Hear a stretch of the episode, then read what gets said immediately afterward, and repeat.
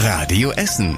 Der Tag in fünf Minuten. Am Mittwoch, den 22. November 2023. Ich bin Tobi Bitter. Schön, dass ihr mit dabei seid. In Rüttenscheid gab es heute ein überraschendes Urteil. Am Landgericht ist der Prozess um ein sechs Monate altes totes Baby überraschend mit einem Freispruch zu Ende gegangen. Dem Vater wurde vorgeworfen, seine eigene Tochter im Drogenrausch zu Tode geschüttelt zu haben. Das ließ sich aber nicht beweisen.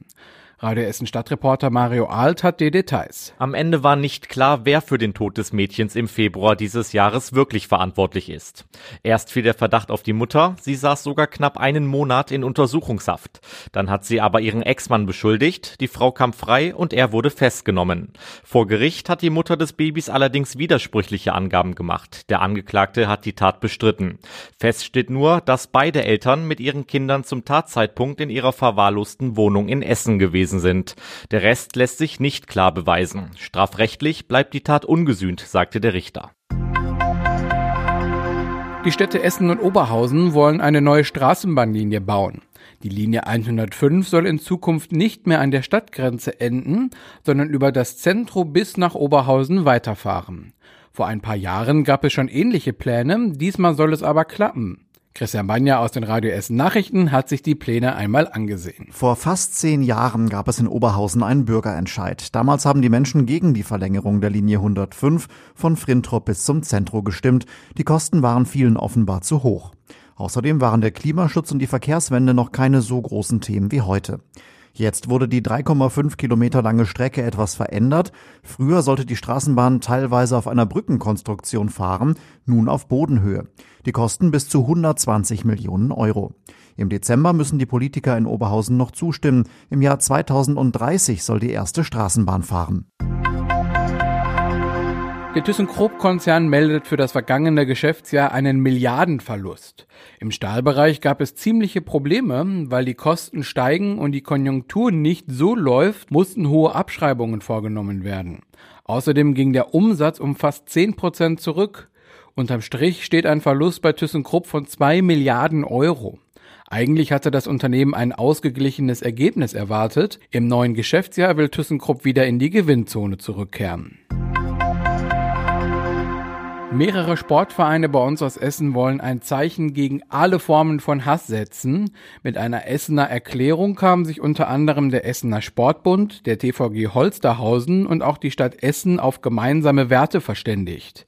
Der Essener Sport stellt sich gegen alle Formen des Rassismus und Antisemitismus, gegen Populisten und Rechtsextreme.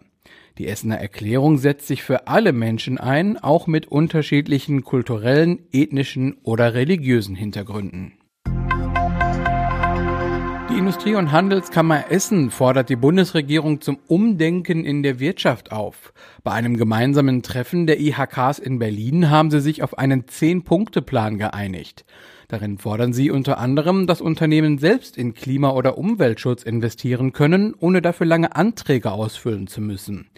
Die IHKs kämpfen außerdem dafür, dass eine Berufsausbildung einen ähnlich hohen Stellenwert bekommt wie ein abgeschlossenes Studium. So sollen sich wieder mehr Schulabgänger für eine Ausbildung entscheiden. Und das war überregional wichtig. Israel und die Hamas haben sich auf eine viertägige Feuerpause und den Austausch von 50 Geiseln gegen palästinensische Gefangene geeinigt.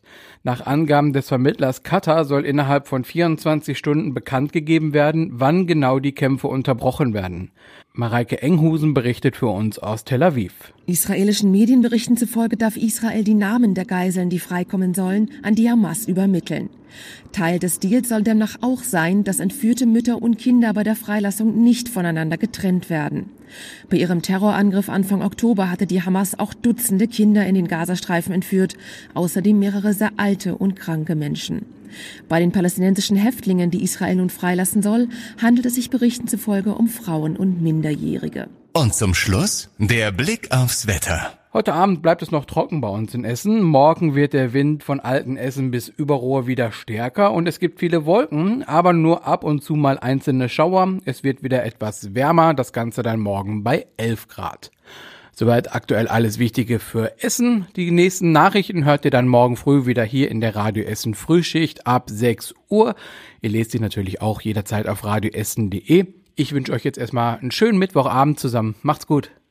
Das war der Tag in fünf Minuten. Diesen und alle weiteren Radio Essen Podcasts findet ihr auf radioessen.de und überall da, wo es Podcasts gibt.